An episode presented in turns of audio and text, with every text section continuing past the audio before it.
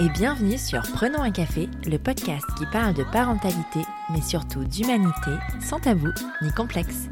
Je suis Élise Bulté et chaque mardi, je te propose des conversations avec des humains et des humaines concernés de près ou de loin par la parentalité. Nous échangeons sur des sujets importants de société, souvent éloignés des contes de fées, mais toujours criants d'actualité.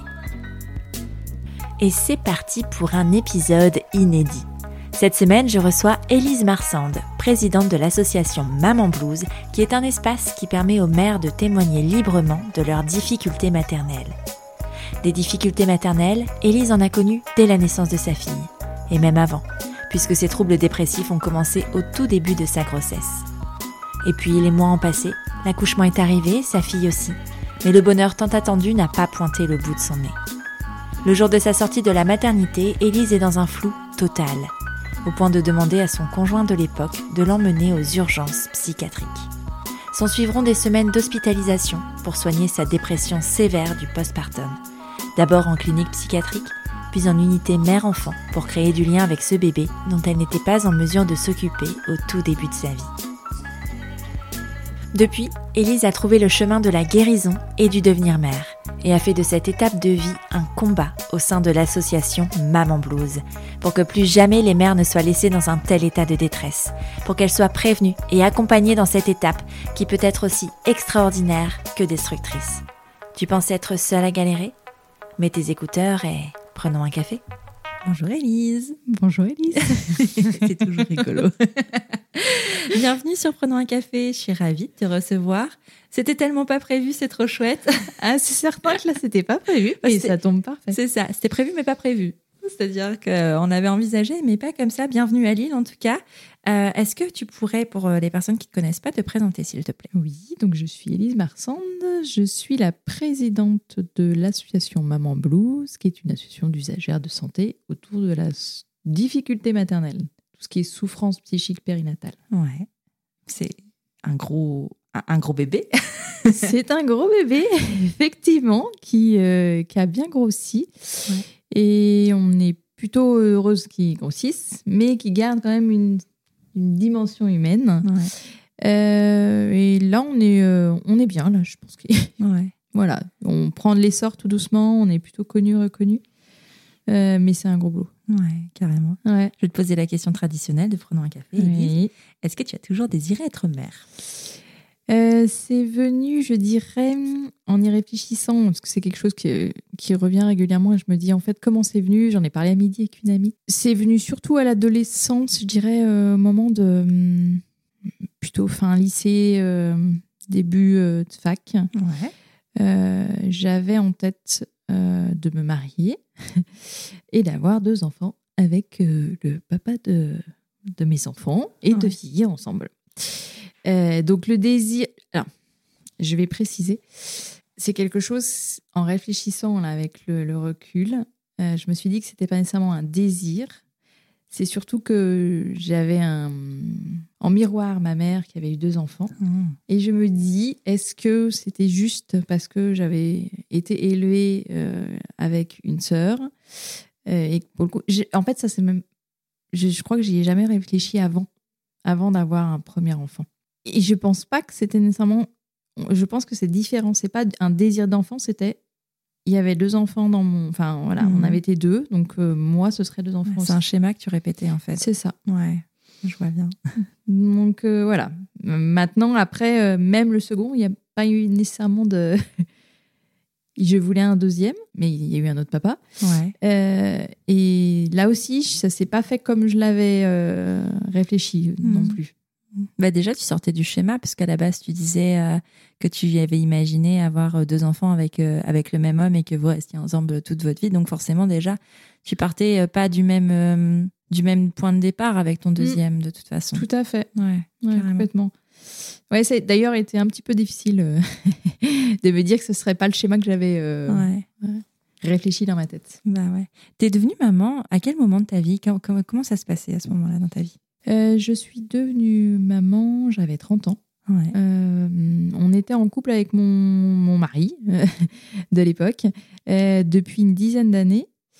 j'ai été mariée, je me suis mariée très tôt. Hmm. Je me suis mariée, j'avais 20, euh, 20 21. Ah ouais.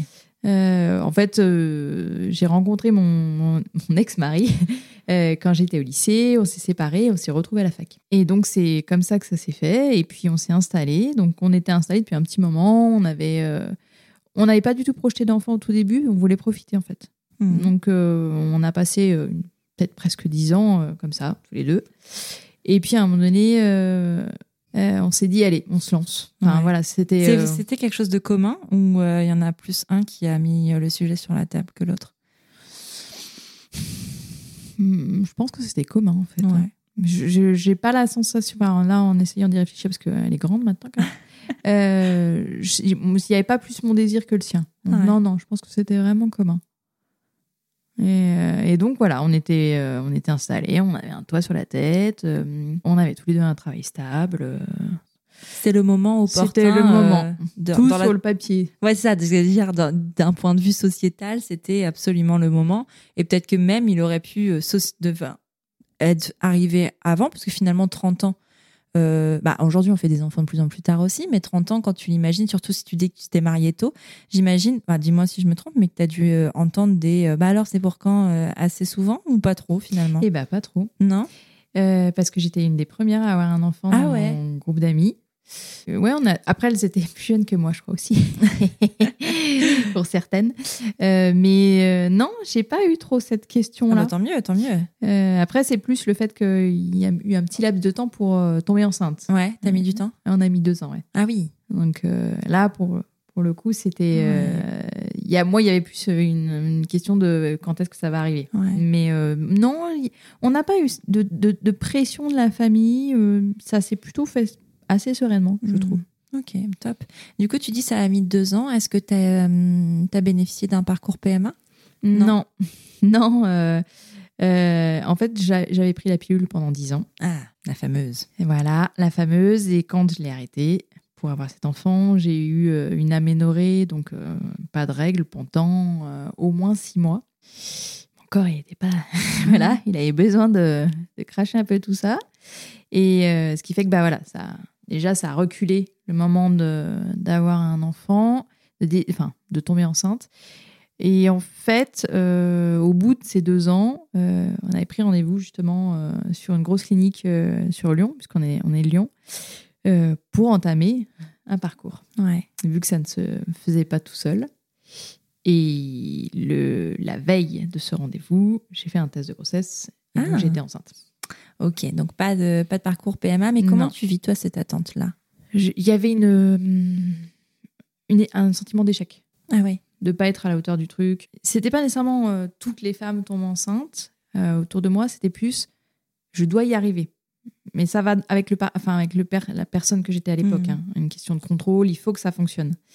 Et donc euh, c'était vraiment ça qui se jouait, c'était il faut que ça marche. Et, Ouais. euh, et c- c'était difficile, mais je l'ai pas trop vécu de façon douloureuse. Je Mhm. pense que voilà, c'était juste il fallait que ça marche. Ouais. On Ouais, était dans ce truc euh, D'objectif. d'objectif, euh, ouais, c'est ça. carrément. Et alors, quand ça marche, euh, comment tu réagis? Alors, quand ça marche, je fais ce test, on voit la, la gynéco dans ce gros, gros hôpital, et je suis déjà en décalage, en fait. Hmm. Je commence déjà... euh, Enfin, je me rends pas compte, hein, Ouais, bien sûr. parce que je peux le dire maintenant, hein. Euh, mais euh, je suis contente parce qu'on y est arrivé. Donc là, je suis soulagée, ça fonctionne. Mais déjà là, il y a des choses qui se jouent pour moi où euh, je sens que ça va pas être cool. Ok. Ah ouais, tu le sens à ce moment-là? Ouais, il y a déjà euh, des prémices de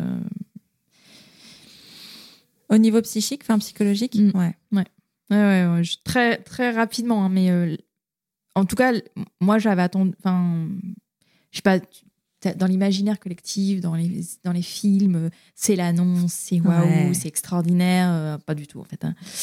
Euh, moi, j'ai juste dit, euh, ça y est, ça a marché, je suis enceinte et, et voilà. Et Ouais. je crois que, voilà, de ce moment-là, il n'y a pas de moment heureux. C'est vraiment, on est, encore, on est sur la question mécanique, ça a fonctionné. Maintenant, faut L'étape passer- suivante Voilà. Ouais, c'est vraiment euh, comme des process un petit peu, où Mhm. tu suis un peu mécaniquement et euh, comme tu suivrais un dossier professionnel presque, Mhm. où tu te dis, ben alors ça, c'est première étape, c'est fait, quelle est la suivante, euh, machin, comment ça se un passe. en fait. Ouais, c'est ça. Non, mais ouais, C'est ça. carrément, je vois trop, trop ce que tu veux dire. Est-ce que, euh, avant ça, est-ce qu'à ce moment-là de ta vie, t'étais plutôt à l'écoute de toi ou est-ce que t'étais plutôt du genre à foncer et à. Alors moi, je suis euh, du genre hyperactive. Ouais. Je faisais à l'époque, je faisais beaucoup de sport. euh, je parle de ça parce qu'il y avait une, une- un contrôle du corps. Euh, j'avais perdu, enfin, j'avais un poids tout à fait honorable. Voilà, J'étais un peu mince à l'époque. Je sortais, j'avais une vie sociale assez, un- on va pas dire intense, mais en tout cas, voilà, je voyais mes copines régulièrement. je m'épanouissais dans mon boulot. Donc, je dirais que, en tout cas, cette période de ma vie, j'étais bien dans les baskets, mais Ouais. il y a quand même un voilà il y a un mais il y, a- il y avait une question de je pense que je je savais pas qui j'étais hein, vraiment Ouais. enfin je ne me connaissais pas encore et je suis pas certaine que je prenais tant de soin de moi que ça je faisais énormément de sport j'ai eu une période avec une grosse addiction au sport hein. Ouais. Euh, Et c'était quoi ton moteur pour faire autant de sport? Il y avait bah, il y a- parce que quand euh, on s'est mis en couple après à un moment donné j'ai pris beaucoup de poids enfin Mhm. beaucoup, façon de parler. J'ai pris 10 kilos donc j'ai voulu les reperdre. Euh, mais j'étais mais comme je peux me retrouver dans mes dans certaines facettes de ma vie Mhm. euh, c'est pareil. Il y avait un objectif fallait l'atteindre et c'était euh, la perte de 10 kilos. Donc voilà. Je m'y tenais et c'était pas nécessairement du bien-être. C'était il y a cet objectif à atteindre donc j'étais heureuse hein. Ouais. Euh, mais euh, je pense qu'il y avait, euh, Il y avait quand même quelque chose en Qui fond pointait qui- le ouais, bout de son nez, ouais, en plus du petit bébé. c'est ça non mais c'est marrant parce qu'en fait c'est vrai que les bébés sont pas seuls à pointer le bout de leur nez généralement. Ils viennent avec tous tes bagages. Mm. Tu sais ceux que t'as laissés loin et eux ils vont les chercher. Mm. Ils sont forts pour ça les enfants. Enfin, je sais pas si c'est les enfants en général ou c'est la maternité qui, qui fait ça en tout cas. Mais mais ouais c'est ça finalement ça va chercher au plus profond de toi. Et alors comment tu vis euh, cette grossesse en tout cas euh, ben, du début jusqu'à la fin avec cette euh, tu disais qu'il n'y avait pas de joie en tout cas, enfin que c'était plus dans le contrôle. Comment ça se passe? Eh ben, ça va être une grossesse. moi, je la compare à un calvaire, hein, Ah ouais. à la fois physique et psychique. J'ai donc j'ai appris ma grossesse. Je devais être à un mois, un mois et demi, et peu de temps après, j'ai eu des pertes de sang avec un décollement placentaire. Euh, donc, il a fallu que je sois alitée à ce moment-là. Sauf que, bah, au lieu d'être alitée euh, quelques semaines, j'ai été alitée toute ma grossesse. Donc, euh, du moment où on m'a dit euh, faut arrêter votre travail, va falloir rester allongé, pour moi, ça a été extrêmement violent Ouais. de plus avoir le contrôle de mon corps. Ah bah c'est le début de la perte de, contrôle liée à la maternité. hein. Ouais. Et je crois que hum, je je m'étais pas attendue à ça. Attends, parce que c'est il y a combien de temps? Parce que déjà, autant, euh, moi, il y Bah, a 5 ans, il n'y avait pas trop de libération, mais alors Un j'imagine peu plus de qu'avant. 13 ans, Ouais. puisque ma fille va avoir 13 ans. On novembre. parlait pas euh, tellement de autour. Enfin. Non. Non? Non, et puis j'avais. Moi, je, en- je sais qu'il n'y a pas eu tant de transmission que ça. Ouais. J'ai été la chercher après la transmission. Euh, et comme euh, il y avait ma sœur qui avait eu deux enfants, Ouais. Mais pareil, j'avais j'avais pris les enfants dans les bras, je, je m'en étais un peu occupée, je les avais pas nécessairement trop gardés. Mais ça, je m'étais pas posé la question de moi en tant que mère. Ouais. Euh, voilà. Ou même d'elle en tant que mère Ou Non, de sa grossesse Non. ou tout ça Non? Non, non, tout ça, c'est après, Ouais. quoi. Après cette première grossesse. où vraiment, je me suis rendu compte euh, à la fois de l'impact physique et de l'impact psychique Ouais. euh, que ça avait pu avoir sur elle et que ça avait eu ensuite sur moi aussi. Et, et cette grossesse, en fait, moi, je l'avais énormément, euh, je pense, idéalisée. Je m'étais imaginée avec mon gros ventre, je m'étais imaginé que j'allais travailler, que. Enfin, j'avais pas du tout imaginé qu'à un moment donné, il n'y aurait plus rien Hmm. le néant total. Et donc, j'ai été hospitalisée quelques jours pour ce décollement. Et puis après, bah, je suis rentrée. Après, ce qu'il faut. Enfin, j'ai été alitée, mais je crois qu'à un moment donné, j'aurais pu reprendre une activité Mhm. physique. Mais moi, à ce moment-là, c'est là où ça a commencé vraiment à, à débloquer, entre guillemets. Je me suis dit, si, si je veux que cette grossesse aille à terme, il faut que je reste alitée. C'est encore un truc d'objectif, tu penses? Ah bah clairement, de toute façon, euh, c'était... Je pouvais pas... je- Enfin, je sais pas si on peut dire que je pouvais pas me permettre, mais en tout cas, euh, j'étais garante de cette grossesse. Ouais. C'était sur mes petites épaules que ça pesait. C'était moi, si je déconnais, euh, bah, ce bébé, potentiellement, euh, s'il y avait un bébé à un moment donné, il n'allait pas arriver. euh. donc, oui, c'était un objectif. Alors, je ne sais pas si on peut parler d'objectif là, mais en tout cas, c'était une ligne de conduite. Et donc, il y a eu un décollement placentaire. Et puis ensuite, bah, par contre, il y a eu des menaces de d'accouchement prématuré, puisque j'ai eu des, des contractions très rapidement. Ouais. J'en avais à peu près 20 à 30 par jour dans le premier trimestre. Ah oui, quand même. Ah oui, Ouais. déjà dès le premier trimestre. Ah oui. Euh, donc ça menaçait pas nécessairement la grossesse, mais bon, ils avaient une inquiétude. il- Mm. voilà, il fallait pas non plus euh, déconner avec ça.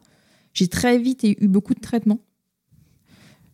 J'ai bouffé du spasfon, euh, j'ai pris du, salbutamol, c'est un traitement pour les asthmatiques, mais ça a un impact sur les, les ah, contractions. d'accord. Euh, j'ai bouffé du fer, euh, parce Ouais. que, voilà. J'ai eu beaucoup de reflux, vu que j'étais alitée. Donc j'ai j'ai pris plein de trucs pour les reflux, là, les fameux sachets, là, je sais plus, le Gaviscon. Le Gaviscon. Euh, J'avais jamais pris autant de traitements. En fait, moi, je, je, vais presque jamais chez le médecin. Je suis Ouais. presque jamais malade. Et là, d'un coup. Et là, d'un coup, bah, ma grossesse, c'était. On dit toujours, ah oui, c'est pas, une, pas une maladie. maladie. Ouais, mais alors là, clairement, ça l'était, quoi. Ouais. Très rapidement, en fait, j'ai commencé à être euh, assez anxieuse. Alors, je pense que j'ai un fond anxieux, Ouais. mais qui me paralyse pas du tout au quotidien. Donc, euh, je vis avec. euh, mais après, on est, je crois, nombreux dans la population Ouais. à avoir des petits fonds anxieux. T'as un petit examen, t'as des C'est choses, c'est stressant. Et puis de plus en plus, je pense aussi. Voilà, Forcément. forcément. On ne vit pas dans une société des plus détendues. Non, Hein. c'est ça. Et en fait, bah, là, euh, ce fond anxieux a pris une place énorme. Ouais. il, il, il s'est majoré quoi. J'étais extrêmement anxieuse sur. euh, Alors il y avait quoi? Il y avait tellement de choses pendant cette grossesse. Sur mon chat. J'avais chat? J'avais un une chatte. En fait, j'ai développé une hypochondrie. Donc moi, je suis pas malade, mais sauf que là, tout me faisait peur. Et donc, je regardais sur Internet des trucs euh, sur le chat, par exemple. Ah ouais J'avais peur qu'elle me griffe. Donc il y avait la Ah. maladie du chat, par exemple. Qui, enfin, Ouais, est- chercher. ouais. Je, bon, je m'alimentais beaucoup hein, Mm. avec l'internet. Et puis en même temps, t'avais que ça à faire. Ah bah ça, c'est certain que j'avais que ça à foutre. et, et en fait, euh, il y avait ça, il y avait la nourriture. Euh, J'étais pas immunisée contre la Mm. toxoplasmose, donc je regardais tout. Euh, J'avais un diabète stationnel, donc on a su Oui. euh, assez plus tardif. Euh, donc je contrôlais ce que je mangeais, je me piquais. Tu peux vite arriver dans les troubles du comportement alimentaire avec ça. hein. Oui, Ouais. ben, en fait j'ai pris 4 kilos pour cette grossesse. C'est pas beaucoup. Alors, d'une fait, parce que j'étais du fait que j'étais alitée, donc nécessairement, bah, tu perds du muscle, donc euh, voilà. Oui, parce que tu étais sportive et tout Oui. ça. Parce que j'allais dire, enfin, au contraire, moi, je sais que si j'avais été alitée, enfin, ça aurait été le festival de. tu vois non, je, non, non, je- ça c'était Ouais. hyper réglo, tu vois. Je, je, je, je, me piquais 6 à 8 fois par jour, Ouais. les dextros. Et en fait, ça, ça alimentait. L'angoisse. Mm. Voilà. Au lieu de faire redescendre, ça alimentait les choses. Quand le taux était pas bon, euh, j'étais hyper stressée. Donc il y avait plein de petites choses mis bout à bout qui m'angoissaient. Mhm. Enfin, c'était euh, tout était angoissant. Pendant la grossesse, on a dû bouffer euh, peut-être une fois chez McDo, je sais plus. Ouais. Et comme j'étais pas immunisée, mais que la viande était mal cuite, j'ai obligé mon ex-mari à recuire le steak haché. Enfin, des choses qui, qui étaient assez irrationnelles. Ouais. Je sais pas de l'extérieur, moi, j'arrive pas à me voir. hein. Enfin, mais je pense que si quelqu'un s'était penché sur moi en me Ouais. regardant sérieusement dans mon quotidien, il se serait dit oulala, mais elle est en train de virer de la carafe, la petite Ouais. dame. Et comme ça, euh, au Jusqu'au bout, euh, ouais, j'ai été hospitalisée euh, quatre fois Ouais. toujours autour de, bon, de- des menaces de- d'accouchement prématuré. Et puis une dernière fois, euh, au niveau de, de. Comment on dit? J'ai fait une crise d'angoisse majeure, en fait. Ah oui. Euh, J'ai fait une crise d'angoisse. euh, je devais être à. Alors, attends. Je devais être à 7 mois, je pense. 7 mois plus 5 semaines. Ouais, c'est ça, ça doit être quelque chose comme ça. Mon ex-mari était parti euh, un samedi après-midi et je pense que j'étais très anxieuse de rester seule parce que j'ai été très seule pendant cette grossesse. Tout le monde travaillait, mes parents à l'époque bossaient encore, euh, mon ex-mari travaillait, ma sœur bossait, mes amis bossaient.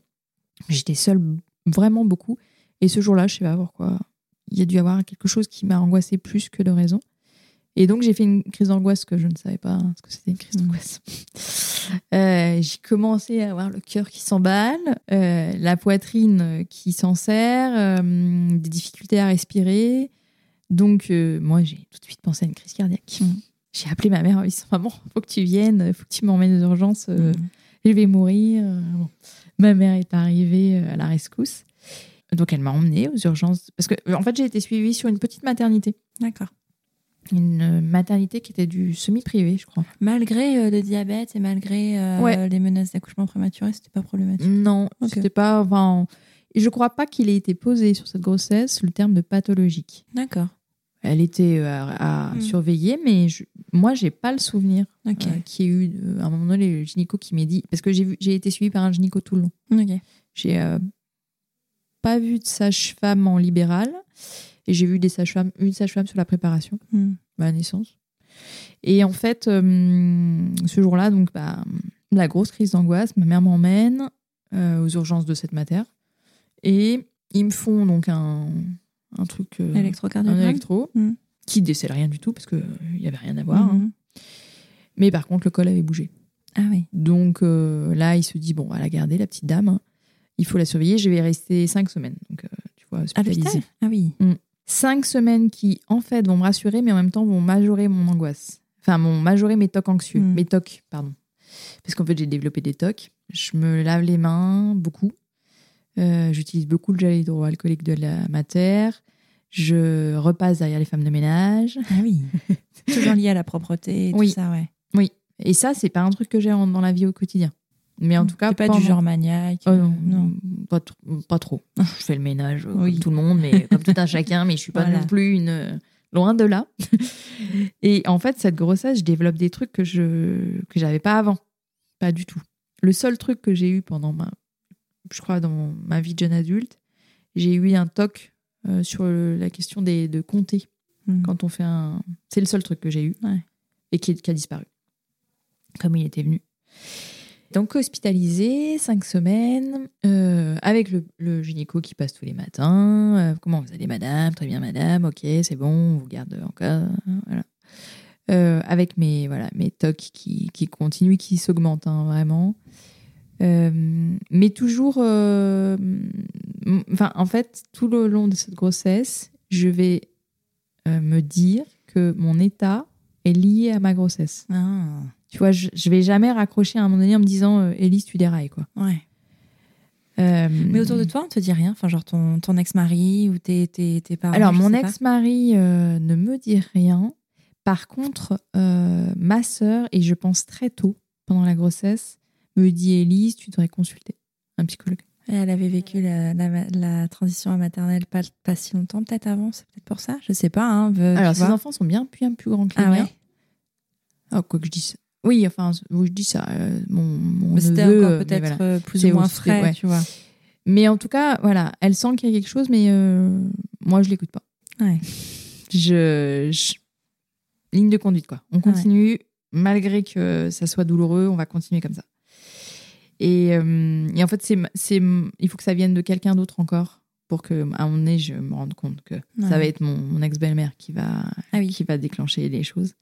Mais en tout cas, au moment où ma soeur m'en parle, euh, en fait, je, peux, je pense que je ne peux pas conscientiser que moi, je puisse aller mal euh, sur cette période-là. J'ai le contrôle. Ouais. Je pense que même si je, l'ai complètement perdu, en tout cas, Mhm. peut-être que moi, dans, dans ma Mais tête. je crois que c'est euh, un truc qui revient beaucoup, cette histoire de, de contrôle, contrôle. surtout sur les personnes qui font des dépressions postpartum ou, ou même prénatales d'ailleurs. Mais euh, cette, euh, ce besoin de contrôle et ce, justement, tu te rends compte que tu ne contrôles contrôle rien. plus rien. Et la maternité, c'est tellement ça. Enfin, C'est affreux.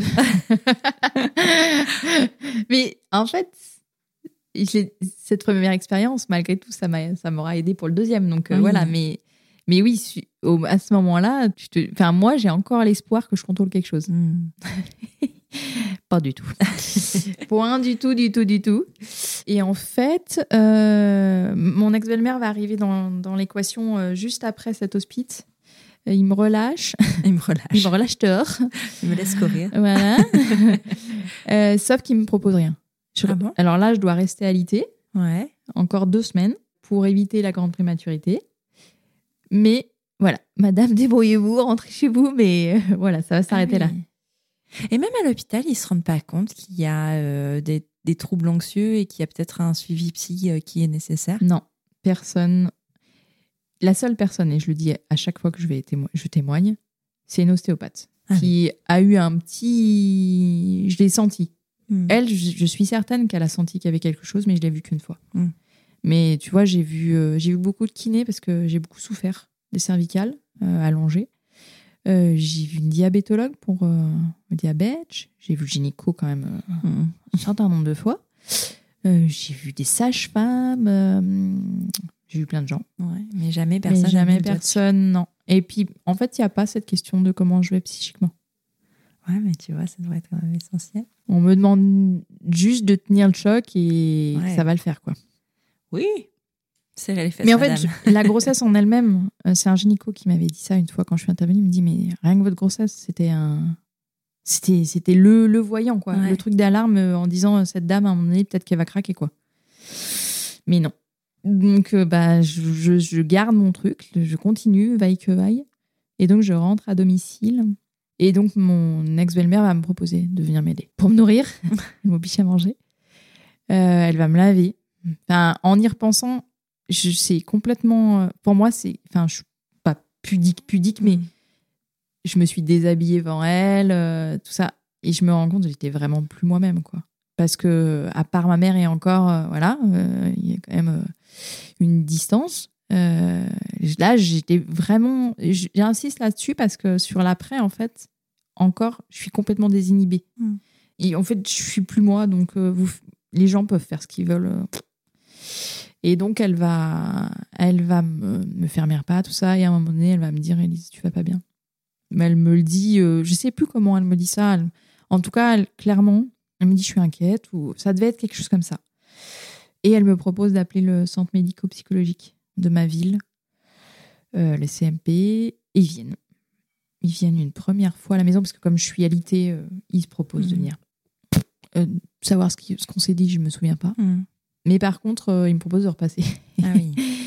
euh, il me propose de repasser la semaine d'après. Donc, c'est une, c'est une pédopsie qui vient à la maison avec une infirmière psy. D'accord. On a un premier échange. Et puis, euh, la semaine d'après, je, bah, je suis dans la 37e semaine d'aménorrhée. La sage-femme, elle vient. Et là, elle me dit, Elise, enfin, madame, c'est bon, vous Ouais. pouvez accoucher. Vous on a passé, vous pouvez bouger. Euh, et cette sage-femme, c'était une sage-femme euh, d'origine euh, des pays de l'Est. Hmm. Et elle n'était pas du tout empathique. Ah. Elle me dit, nous, dans notre pays, faut, faut, faut continuer, madame, ça va le faire. hein. Oui. Parce qu'en fait, ce que j'ai pas dit, c'est que j'ai développé des troubles anxieux, un trouble anxieux, mais en plus, derrière, ensuite, bah, j'ai coulé vers la dépression. Ouais. Ça a pas, c'est pas juste des, des tocs, il y avait aussi Mm. toute la tristesse qui s'est installée. Déjà avant l'accouchement, enfin, c'était Ouais. vraiment. Ah ouais, j'étais, j'étais vraiment très mal. Hmm. Il y a des trucs qui m'ont raccroché un petit peu à la réalité, à savoir chercher une nourrice. Hmm. Je l'ai fait là dans Ouais. la semaine, dans les semaines qu'on suivi, qu'on précédé. Et ça encore, c'était un objectif. Donc Ouais, appelé. c'était euh, euh, des étapes classiques. Ça, c'était, c'est, encore quelque chose que tu peux contrôler. Ça, je pouvais le contrôler, même si je l'ai pas rencontré. En tout Ouais. cas, on a, c'est moi, c'est moi qui l'ai trouvé et c'est elle qu'on a choisi. Ouais. Et donc, bah, hum, quand elle me dit, vous avez, vous pouvez accoucher, madame. Et bah, le jour même, euh, je décide de, de me déplacer. Euh, euh, j'ai pas mentionné qu'on a quand même déménagé. Ah oui, pendant, ce pendant temps-là. ce- cette euh, juste euh, à- juste avant que je sache que je suis enceinte, on déménage dans un appartement donc que je ne connais pas, dans une ville que je ne Mm. connais pas. Donc j'ai une perte de repères importante. Et donc euh, quand elle me dit ça, bah, je fais un peu un brin de ménage. euh, je, je fais des créations. euh, à l'époque, je, très manuel, donc je fais des cré- je range mon petit coin, tout ça, et le travail se met en route Tout de suite. tout de suite. Comme quoi, c'était une vraie menace. Oui, c'était une vraie menace, mais je pense que mon état psychique a majoré vraiment les contractions. Mhm. Enfin, à mon avis, parce que pour mon fils, pour mon deuxième, j'ai eu des contractions très tôt. aussi. Ouais. Et ça, Et a ça- pas- Voilà. Donc, euh, c'était, c'était vraiment je, les, lié. Il y avait, a- j'ai un utérus, un utérus hypercontractile, donc il y avait une, euh, une cause, on va dire physique, Physique, ouais. mais il y avait aussi cet aspect euh, Ouais. psychique. Et puis, bah, je commence le travail. Je- Alors, ce qui est hallucinant, c'est que, tu vois, on parlait d'objectifs et de contrôle et tout ça. Et là, sur l'accouchement, la sage-femme, elle nous a expliqué comment respirer. Donc moi, j'ai la ligne de conduite, je sais comment on fait. Ça va le faire.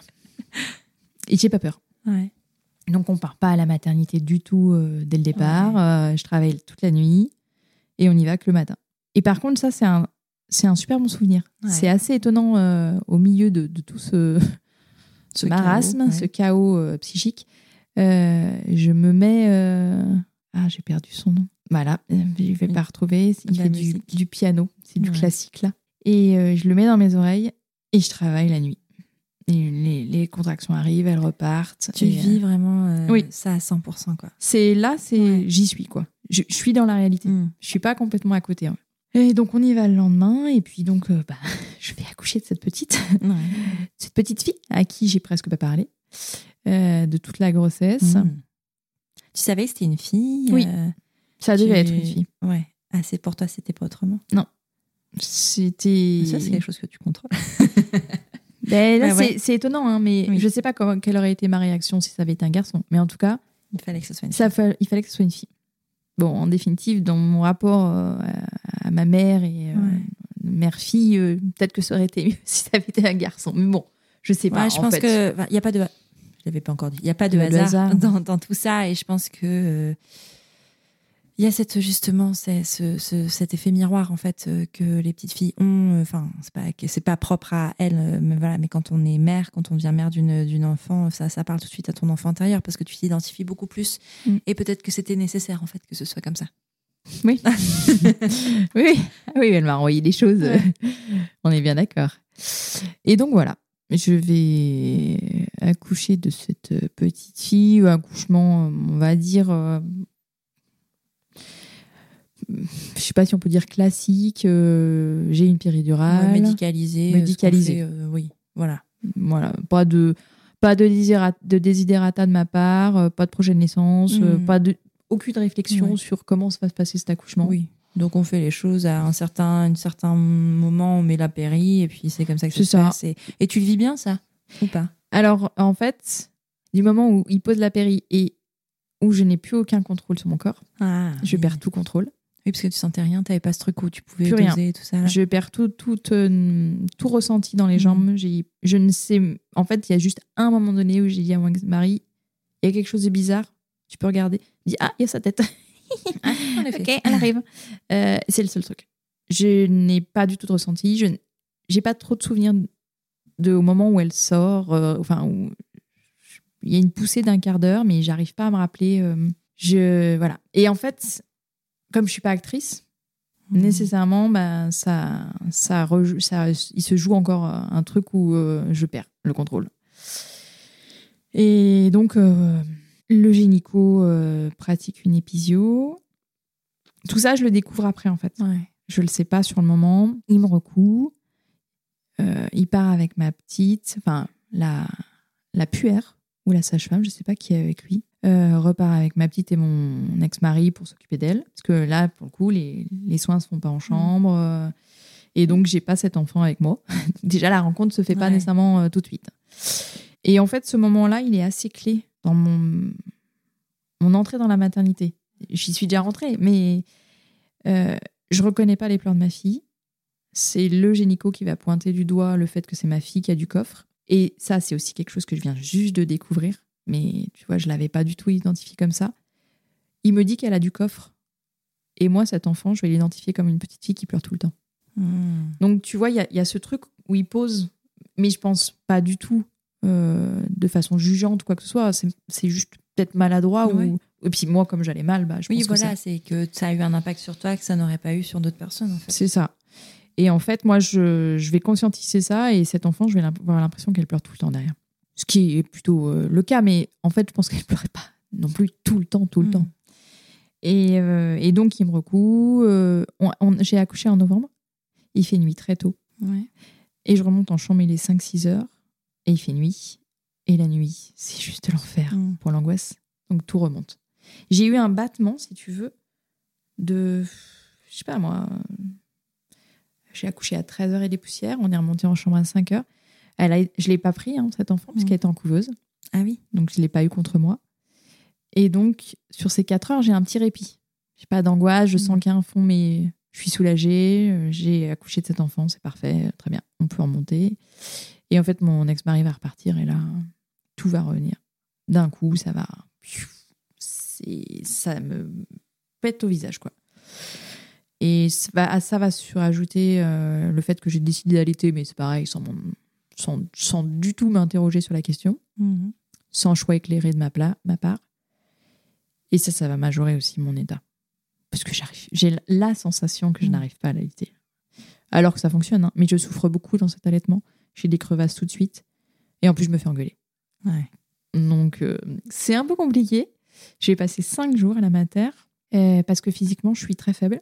Donc, je tombe dans les pommes. Et, euh, et en fait, la pédopsie que j'ai vue euh, à la maison revient. Me propose de passer avec une personne autour de l'allaitement, une association autour de l'allaitement. Et donc, euh, là, l'équipe médicale se rend compte que je vais pas bien. Mais c'est le moment où il- c'est un peu tard, quoi Mm. on est un petit peu. euh, Il y a quand même eu un petit moment où ils auraient pu faire quelque chose. Et, et donc, elle me rassure, me dit ce que je fais bien. Voilà, qu'il faut, je vais prendre mes marques. Enfin, il y a vraiment quelque chose de très enveloppant de la part de, de ces deux femmes, ces deux femmes. Mais malgré tout, moi, mon, mon angoisse continue de monter. Je continue à descendre. Elle, l'angoisse monte et je continue à m'enfoncer de plus en plus. Et donc, au bout de ces cinq jours, euh, il faut rentrer. T'as réussi à créer un peu un lien avec ta fille à ce moment-là ou pas trop? Euh, j'étais extrêmement effrayée par sa présence. Comme j'avais la sensation. En fait, moi, j'étais, tu sais, on, on est encore sur cette question de il faut que ça fonctionne, donc il faut que j'arrive à l'allaiter. Dans du fonctionnel, dans quelque chose de qui est palpable. La question du lien, elle se pose pas du tout. Tout ce que je vois, c'est qu'elle m'effraie et que j'ai peur d'être en sa présence. Mais ce que m'a dit la pédopsie quand on s'est revus bien plus tard, elle me dit Mais moi, j'avais aucun, aucune inquiétude, votre lien était déjà présent.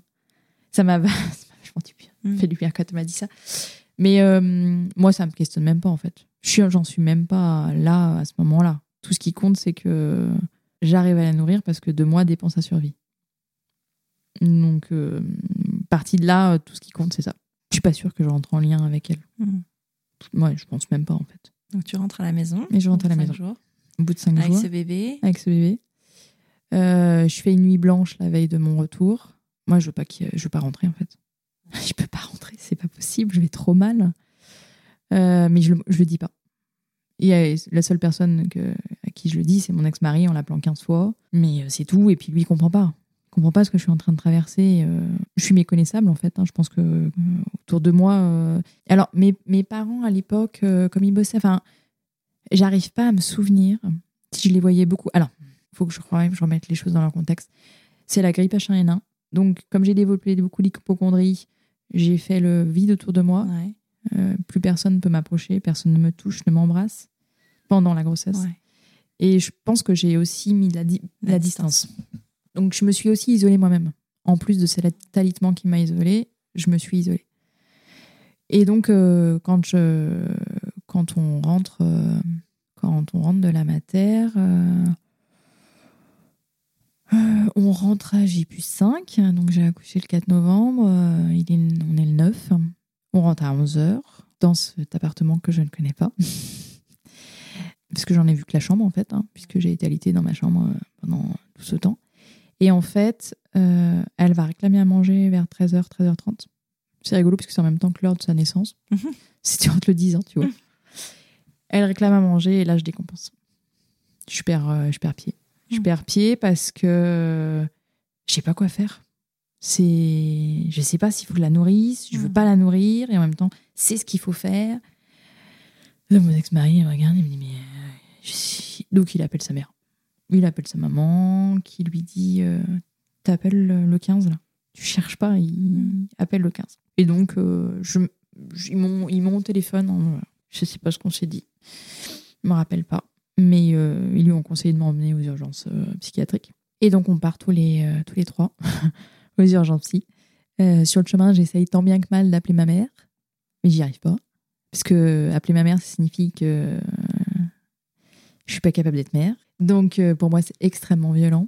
Et donc, on va aux urgences psy du Vinatier, qui sont des grosses, grosses urgences à Lyon.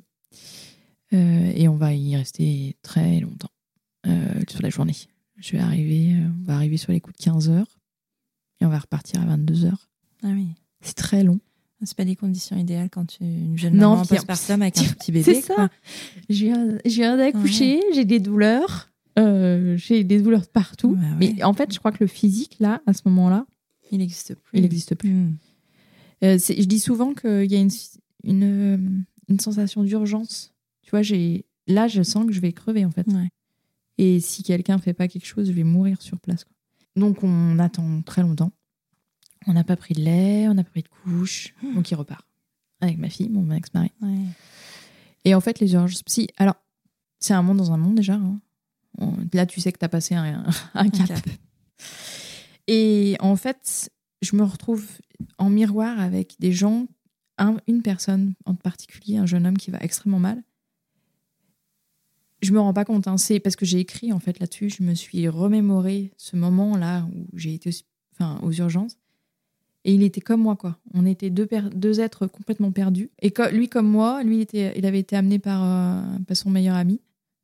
Euh, et son meilleur ami repart, et moi, mon ex-mari repart. Et là, euh, tu sais, tu te dis, putain, mais en fait, je vais rester là toute ma vie, quoi. Euh, et puis, il y a des gens qui. Il y, a- il y a des gens qui, qui essayent de sortir. ils n'ont pas le droit de sortir. euh, Enfin, ils empruntent un briquet, mais il, il faut le rendre à l'entrée. Enfin, je me rends bien compte que j'ai passé un truc et que euh, c'est pas anodin, quoi. Euh, et donc, il- il- mon ex-mari revient, bien évidemment. Euh, il a laissé ma fille, notre fille, il l'a laissée, je crois, à ses parents. Je pense. Ouais, ouais, c'est ses parents. Et donc, on va être reçu à 21h, 22h.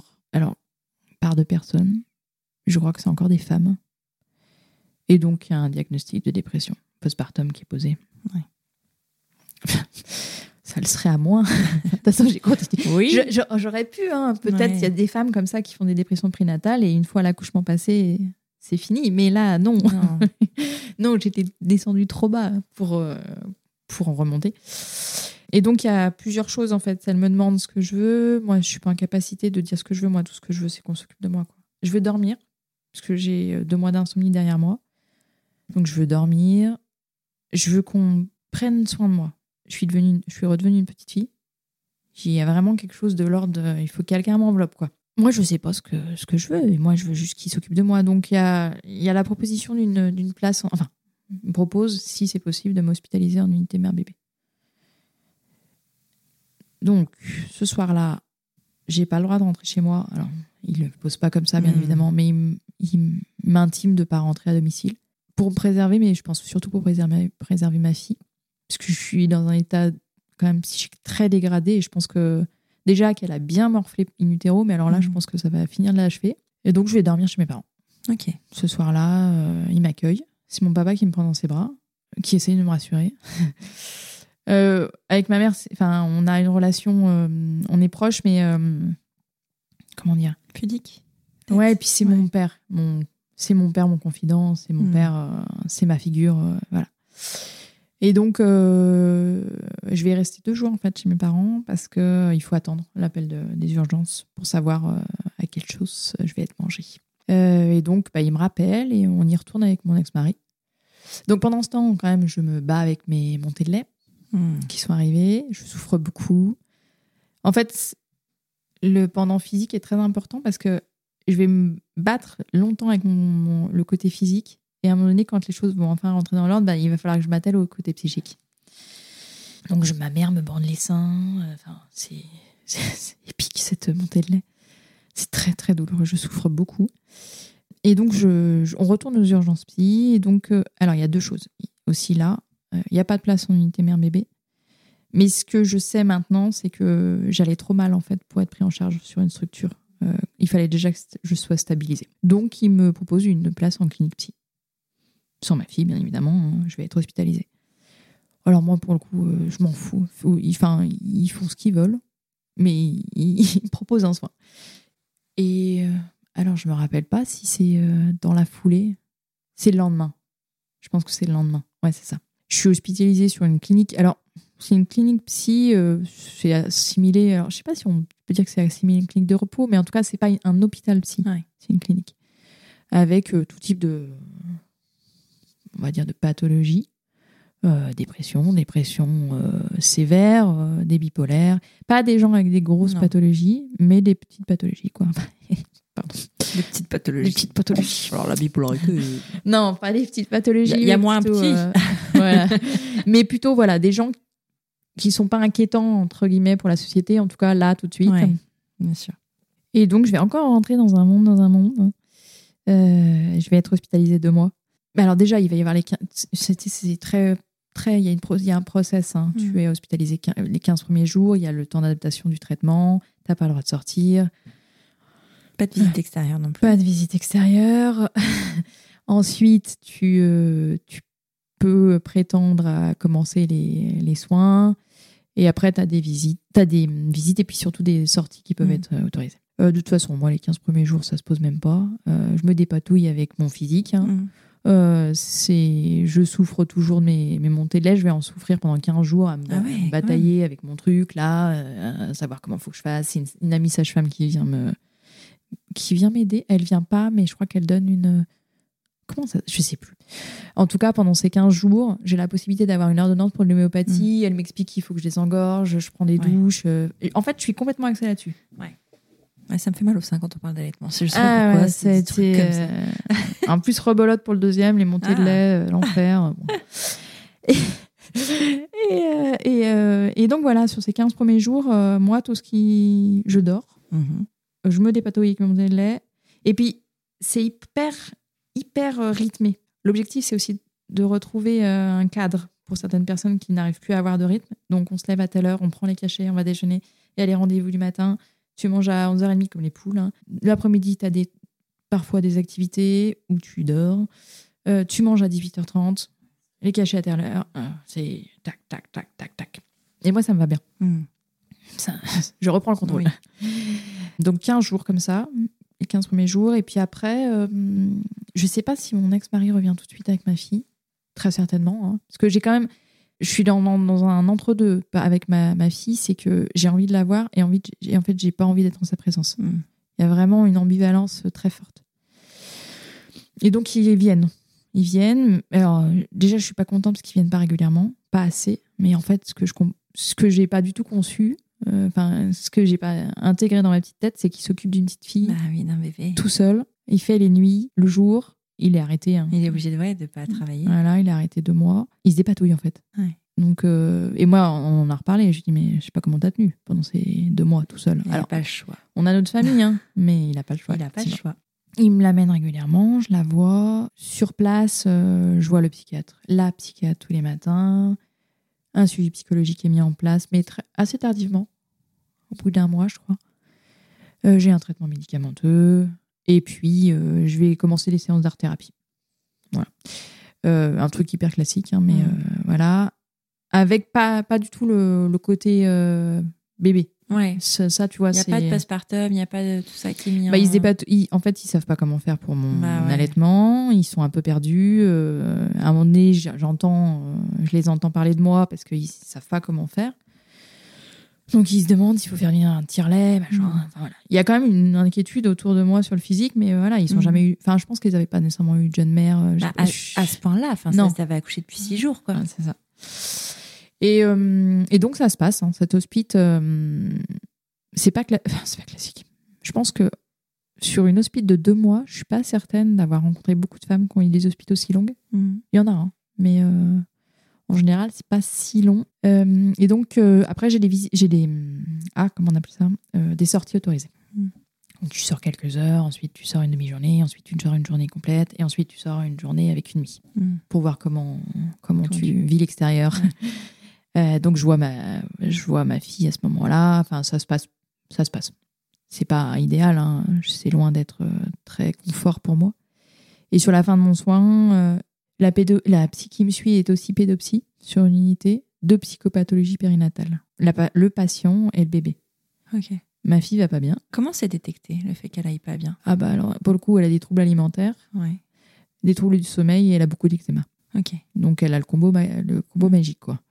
Un bébé est censé dormir 20 heures sur 24, un truc comme ça. hein, je pense qu'on- ce que disent les, les pseudo-chiffres, c'est faux, Mhm. déjà, mais en plus, elle dort vraiment très peu. Ouais. Quand je rentre, elle est à 45 minutes par jour. Euh, alors, en dehors des nuits, Oui. non, voilà. Mais la journée, elle dort presque pas. Ouais. Elle met une heure à une heure et demie à prendre un biberon. C'est un tout petit gabarit, malgré mon diabète d'Esta. Et puis, bon, l'eczéma, alors ça, je le découvrirai aussi très tardivement, c'est dû à la séparation brutale. D'accord. Mais en tout cas, euh, elle, elle va pas bien et il faut qu'elle soit accompagnée. Et donc, on nous propose une, une hospite, une hospitalisation de jour. Donc, moi, ce qui- ce qu'il faut savoir, parce que autant faire les choses complètement euh, de façon irraisonnée, je rentre de, la, de mon hospite, je réembraye sur mon travail, Ah je ouais? reprends à 100%, et on est hospitalisé entre temps, en même Oh temps. là là, mais pourquoi Et ben, j'en ai parlé avec une, une psy. Elle me dit, mais Elise, enfin, ça se fait pas comme ça normalement. On n'aurait jamais dû te laisser reprendre le travail. Tu te rends compte de ce que ça. Enfin, après, moi, j'avais besoin. Oui, J'avais oui. besoin. Mm. Mais, mais en fait, euh, c'était ubuesque Mhm. comme situation. Et, et donc, je reprends et je dis à mon employeur qu'il faut que je pose des jours. Je ne crois pas lui avoir dit. Hein. J'ai pas l'impression que ça se voit, que je vais mal. Seules les personnes qui, euh, à qui j'en ai parlé euh, voilà, savent. Mais je reprends. Et donc, on y va trois fois par euh, semaine. Sur des journées, c'est un accueil euh, à 9-10 heures. Tu repars à 16-17. euh, une hospite avec Mhm. euh, des temps de soins, euh, rendez-vous avec la psychologue sur place, euh, la pédopsie, voilà. C'est assez, euh, c'est assez borné aussi comme prise en charge. Et, euh, et donc là, le, le but, c'est de voir comment, euh, comment va Ambeline, ma fille, comment ça se construit pour nous deux. Et donc, on va y aller six mois, Ah oui, quand même. quand même. Euh, Donc tu fait deux mois plus six mois. Plus six Ouais. mois. Ouais. Alors, je, c'est pareil, je suis pas certaine que ce soit des hospitaux si longs en général. C'est un petit peu plus court quand même, parce que là, on est sur quand même un truc Mm. hyper long. Mais comme j'ai sombré lamentablement pendant toute cette grossesse, je pense que je vais. Voilà, il faut, il Mm. faut raccrocher les wagons. Et puis, ma fille, elle a bien, bien, bien douillé, quoi. Donc. euh, Et au bout de ces six mois, bah, on décide d'arrêter. hein. Enfin, voilà, d'un commun accord, euh, ça s'arrête. Tout s'arrête en fait. Moi, j'ai un soin, aussi, un soin aussi en libéral parce que je vois aussi une psychiatre. Au début, je la, vois deux fois par semaine. Et puis, au fur et à mesure, bah, on va, on va espacer nos rendez-vous. Fin juin, euh, début juillet, euh, ça s'arrête. Alors, on va pas dire qu'on est, euh, on en est sorti, hein. Mhm. pas encore, pas complètement. Euh, mais en tout cas, je suis en capacité de rester avec elle, de Ouais. m'en occuper. euh, j'ai plus peur. Le lien s'est fait. Je sais que je suis sa mère Ouais. que c'est ma fille. Mais, euh, mais il va rester quand même des choses un petit peu euh, qui vont euh, se cristalliser autour de la nourriture. On va s'affronter avec ma fille sur la nourriture. Ah ouais. Mon, mon, mon côté contrôle est quand même toujours là. J'ai quand même un fonctionnement qui est là depuis des années. C'est difficile d'en sortir comme ça d'un coup. Et au niveau de la nourriture, je fais tout. Le truc complètement... Toutes les purées, tous les trucs. je calcule, euh, ouais. je pèse. Mm. C'est n'importe quoi. C'est n'importe quoi. Et comme elle mange pas, moi, c'est juste pas possible. Donc, on s'affronte pendant les repas. C'est extrême. On enfin, moi, j'anticipe les moments de repas. Elle, je pense que c'est pareil. Et donc, euh, c'est pas, c'est pas sympathique. Mm. Loin de là. Et en fait, euh, moi, j'ai, je, dis souvent, je disais souvent qu'on en était sorti assez un an. Enfin, que moi, en tout cas, pour ma part, j'avais la sensation de m'en être sorti assez un an. Et en fait, c'est pas vrai. Je pense qu'on s'en est sorti assez un an et demi. Ah ouais. Je suis toujours avec mon, mon ex-mari à ce moment-là. Ouais. On a quand même l'idée d'un deuxième. hein. Ah oui. Et enfin, pendant toute la première année, il était hors de question d'en avoir un deuxième. Mhm. Parce que euh, c'est bon, quoi. Il était... Je pouvais pas revivre ce que j'avais vécu. Et au bout de ces un an, je sais pas, qu'est-ce qui nous a. On se dit, allez, on va faire un deuxième. Ouais. Mais et ton couple à ce moment-là, enfin. Et ben en fait, euh, on repart. Ouais. Après cet hospice, euh, on part en vacances. euh, Il a eu un suivi, lui. Non. Non, parce que ça, vraiment, Non. il faut faire de la. pré- Enfin, moi, j'ai j'ai à cœur C'est de faire de la catastrophique. prévention pour les conjoints parce qu'en fait, il y a quelque chose enfin, qui. C'est pas que les, les mères, hein, c'est. c'est- Non, puis toute tu sais une que c'est famille. 50% de Ouais. pères qui vont faire Ah bah, une bien dépression sûr. suite à la dépression de leur femme. Mm. Donc ils sont hyper exposés. C'est des aidants, ils en prennent plein la tronche Puis, aussi. ben, il y a plein de choses qui. Enfin, là, pour le coup, toi, au bout de six jours, t'es plus là, il doit tout prendre en charge. C'est quelque chose qu'il avait. J'imagine que quand il a, il s'imaginait père, il imaginait pas ça, quoi. Non. Non, non, on n'était pas parti sur ce Bah schéma-là. oui. Ça devait être Ouais. plutôt sympathique euh, ce moment-là, mais ça ne l'a pas du tout été. Euh, donc non, lui, il n'a pas du tout eu d'aide. Et notre couple, bah, en fait, on est reparti comme avant. Ouais. Dans un truc où en fait, on n'allait pas bien. hein. Comme si ça n'avait pas existé. En fait, alors, je l'ai toujours, euh, j'ai j'ai toujours été très admirative hein, de cette période qu'il a vécue et de ce qu'il a fait. Après, quand je suis revenue à la maison et quand j'ai repris ma place, entre guillemets, j'ai eu cette sensation, et peut-être que je me trompe, mais en tout cas, qui me redonnait le bébé. Donc, Ça, euh. Mm. Ouais, j'ai j'ai eu l'impression d'à nouveau porter les choses. Et, euh, et puis on est reparti comme, euh, comme Mhm. avant, euh, avec un couple qui était plutôt déjà brinque-ballant, hein, Ouais. qui allait pas bien avant la naissance de cet enfant. S'est dit un deuxième, ça va, ça va tout. hein. Bah, puis en plus, si tu avais dans ta tête cette idée de schéma, en fait, Bah oui. finalement aussi. de- Il fallait que. Ouais. Voilà. On cherchait à l'époque, on cherchait, euh, on cherchait une, un nouvel appart, on voulait déménager, et donc cette idée de- d'avoir un deuxième. Sauf que ça va pas du tout se passer comme ça. Ouais. Je vais. euh, pendant mon hospitalisation, j'ai rencontré quelqu'un qui va m'aider. Hmm. J'ai rencontré quelqu'un qui a été un support.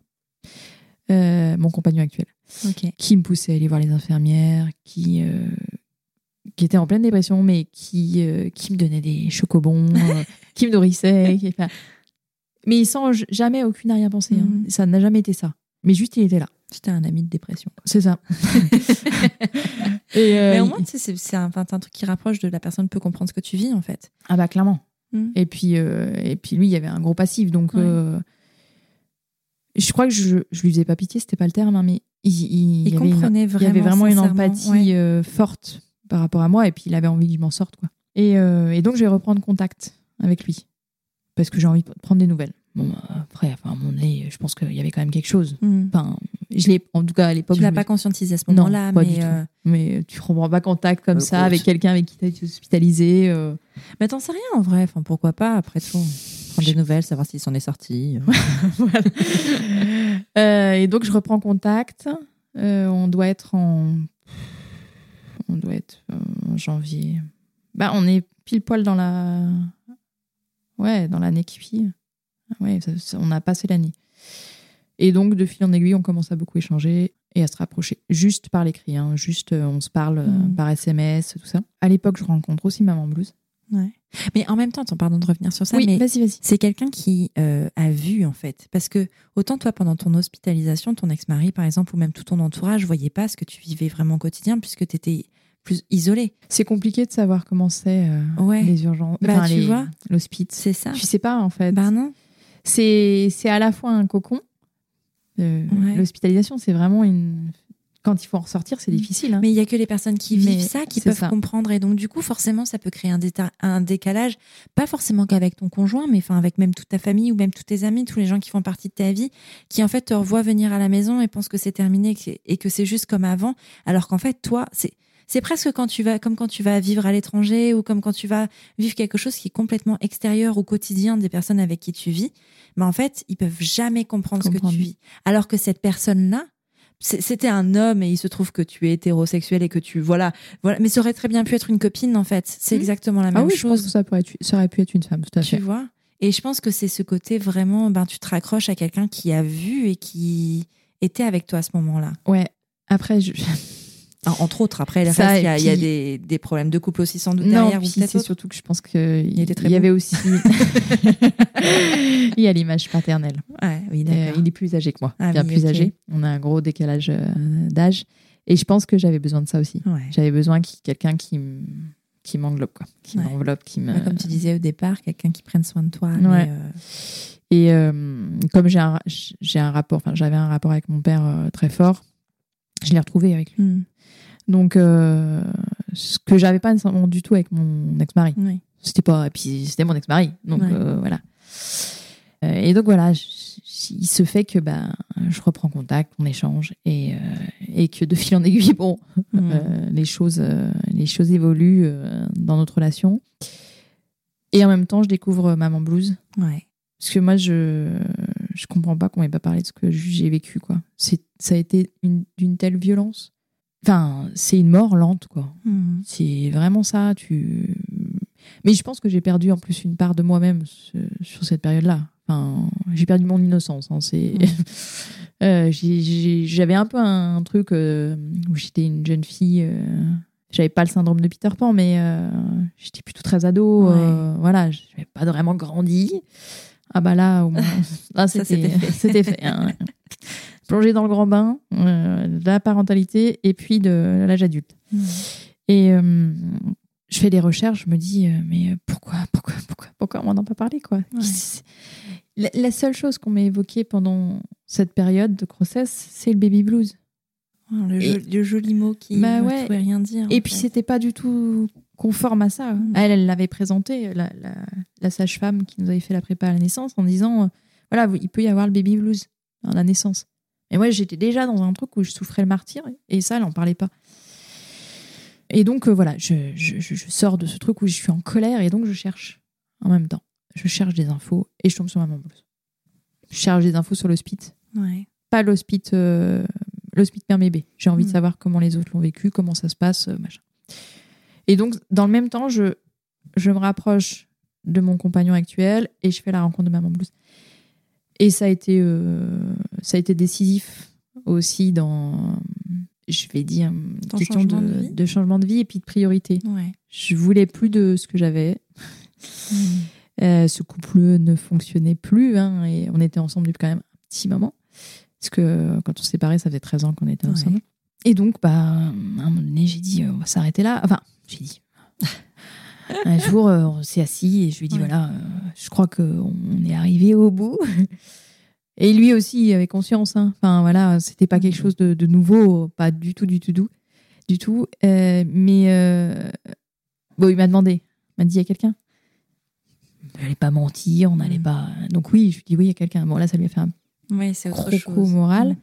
Mais, euh, mais voilà, on savait qu'on était arrivé au bout de, de notre, notre aventure à deux. Et donc, on a divorcé de façon euh, très euh, sereine. hein. Ça n'a pas du tout été. euh, on s'en est parlé en avril. Et en octobre, on était Ah oui, divorcés. ouais, Donc, très rapide, très simple, On très- avait, on n'avait pas de bien, Oui. pas de bien immobilier, pas de voiture, pas Juste un enfin, enfant. Juste un enfant. Déjà pas mal. hein. C'était déjà pas mal. Et ça, je crois que c'était. Mm. Parce que ça, par contre, alors moi, j'ai dû faire le deuil de, de ce que j'avais rêvé. Ouais. Parce que ça, avant de, de décider de, ouais, de, de divorcer, euh, j'ai eu ma sœur au téléphone. Parce qu'on en a longuement parlé. Elle me dit Mais euh, t'es sûre de toi? Enfin, voilà, il y avait vraiment. euh, Et, euh, et en fait, moi, je- en plus, comme je suis. Je je sais pas si on peut dire que je suis impulsive, c'est peut-être pas le terme, mais en tout cas, voilà, ma décision est prise. Quand tu as pris une décision, tu reviens par C'est l'arrière. réversible. Ouais. Et donc, bah, hum, voilà, on a décidé d'un commun accord de, de se séparer, de divorcer, de faire les choses en préservant le plus possible Ombeline.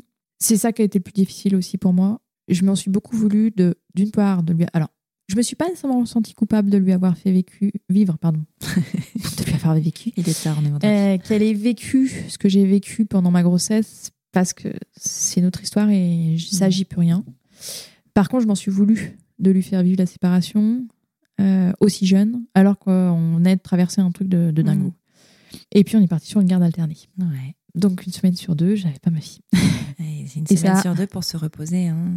Oui, pour se reposer, mais au début, je l'ai pas vécu Ah du non, tout comme ça. C'est Ah vrai. non, au début, ça a été violent. Ah. Je passais dans sa chambre, il y avait personne, euh, elle était pas là, et, et ça, c'était Ouais. c'était dur. Elle J'ai- était petite en plus. Enfin, Elle avait un an et demi. Ouais, c'est. Mais à côté de ça, effectivement, avec mon compagnon, on faisait des trucs. Ouais. Je, euh, j'ai vécu une première adolescence parce que c'est, ça, ça a joué. J'ai pas eu de crise d'adolescence. je- voilà. Et là, euh, bon, clairement, euh, c'était Ouais. le top. quoi. Moi, là, on a été sur. Quand je dis que le- les problématiques de nourriture se sont arrêtées pour Ombeline un, ou un an et demi, c'est que quand mon compagnon est arrivé, mon compagnon actuel, il m'a dit Élise, il faut que tu arrêtes là. C'est plus possible ça. C'est insupportable. Vos temps de repas, vous, les deux crient. Euh, c'est, c'est agréable pour personne. Tout le monde anticipe. Elle- maintenant, elle vient à table avec nous et elle mange comme nous. Ça Mhm. suffit. Et en fait, Faire un, un c'est- moment convivial finalement. ah bah, oui, Et faire quelque chose d'agréable. oui, mais Mm. complètement. Mais ça, en fait, tu vois, il me fallait quelqu'un Ouais. d'autre qui me dise euh, non, arrête de déconner, c'est pas possible. Et de ce moment-là, ça a été terminé. Mm. Mais il fallait, il fallait quelqu'un d'autre. Fallait le déclic aussi. Enfin, ça vient pas si facilement. Ouais, ouais, ouais. je- je- Et puis moi, je voulais plus me battre, en fait. Ouais. C'était trop violent, euh, cette histoire de, de nourriture, là. C'était insupportable quand tu sais comment elle mange aujourd'hui.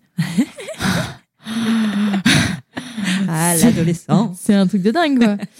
Euh, donc, non, non, c'est. euh, ça a été une. euh, Alors, moi, j'aime pas le terme de renaissance. euh, Hmm. Je dis juste qu'il y a eu une transition, quoi. Ouais, c'est une nouvelle phase. Et voilà, on s'est Ouais. relancés tous les deux après dans notre petite vie. C'était chouette. Les, les, les débuts, on, a, on, a vraiment, euh, on a vraiment beaucoup profité.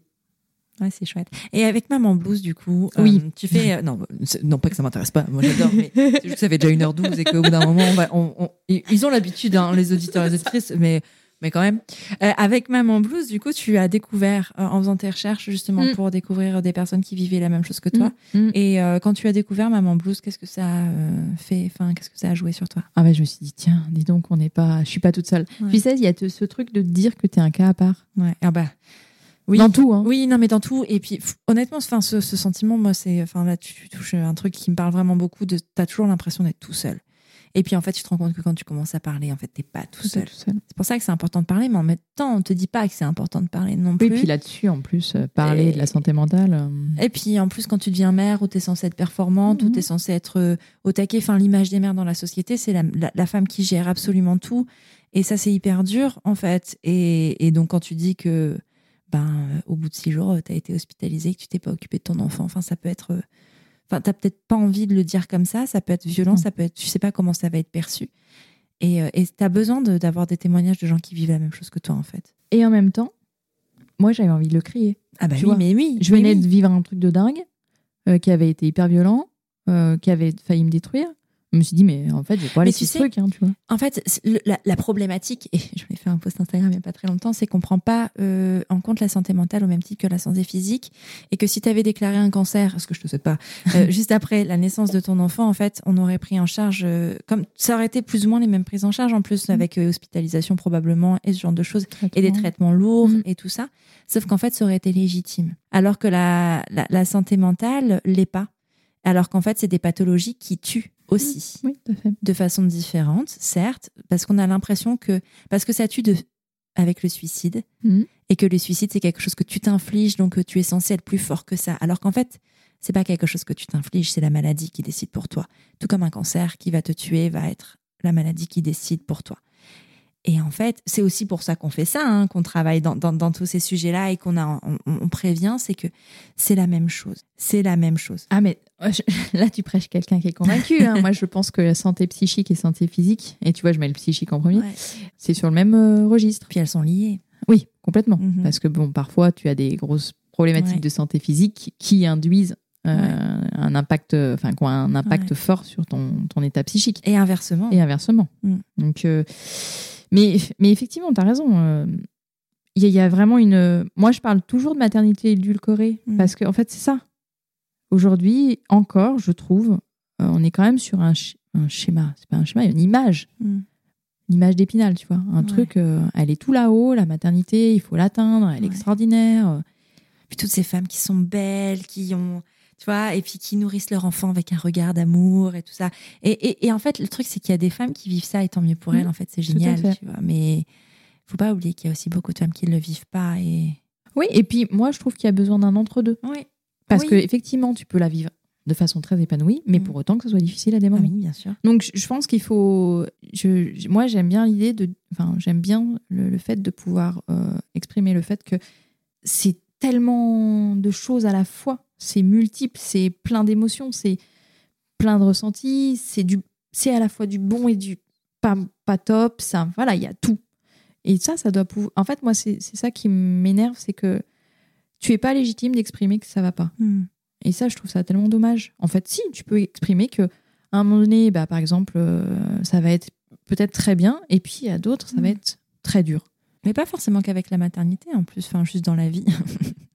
Alors, ouais, on est. Alors, c'est difficile aujourd'hui de. Les gens. euh, alors, soit on est dans des trucs hyper extrêmes où euh, il y a un côté où on montre le très dur Ouais. et il n'y a pas d'entre-deux, justement. Ou soit on est dans du truc où euh, il faut positiver à fond. Oui, alors. Non, on a le droit de manger des trucs devant la télé. on a le droit de rien avoir envie de faire de la d'être en journée. jogging, ça. de glander tout le temps. Non, non. Enfin, je pense qu'il y a. Moi, dans mon, dans mon parcours, il y avait aussi toute la question de, de l'accueil des émotions, euh, de mon droit, ouais. À avoir de la peine, à être triste, à aller mal. euh, j'étais pas obligée d'être forte. Et ça, en fait, je me suis révélée en tant qu'être humain. Ouais. J'avais pas de super pouvoir, j'étais pas, j'étais juste un être humain. Et, et aujourd'hui, je sais que j'ai des zones d'ombre, comme j'ai des zones, euh, j'ai des ressources, des choses super. Mais mes zones d'ombre, elles sont là et Mhm. elles resteront là parce qu'elles font partie de moi. Et c'est c'est ça que ça a aussi révélé moi ma maternité, c'est que j'étais pas surhumaine et qu'à un moment donné, je pouvais tomber, Ouais. comme tout le monde. Comme tout le monde, ouais, carrément. Carrément. Et donc, Maman Blues. Maman blues. Euh, Maman blues. euh, oui, donc j'ai cherché. Euh, moi, j'avais envie d'avoir des avis, de comprendre, de pas être le cas unique, euh, et donc je me suis rendu compte que non. Et euh, tout ce dont j'avais été privée pendant ma, ma maternité, c'est-à-dire de pouvoir écrire parce que j'adore écrire et de lire, et ben là, je me suis rattrapée. Mhm. J'ai écrit, écrit, écrit beaucoup. En fait, on a un, donc un forum qui est rattaché à notre site internet. Ce forum, c'est ce qui, euh, a enfin, au tout début, c'était un site et un forum, donc un espace d'écoute, euh, de soutien, euh, là où tu viens déposer à n'importe quel moment de la journée, de la nuit. euh. Et l'écrit a quand même une, on peut dire une belle vertu, même si on n'est on n'est pas à visée thérapeutique, l'écrit a quand même une visée thérapeutique. Ouais, bien sûr. Et c'est c'est super chouette de pouvoir écrire, de déposer, de pouvoir revenir, de te rendre compte que tu as évolué, que tu as avancé sur, dans ton chemin, Mhm.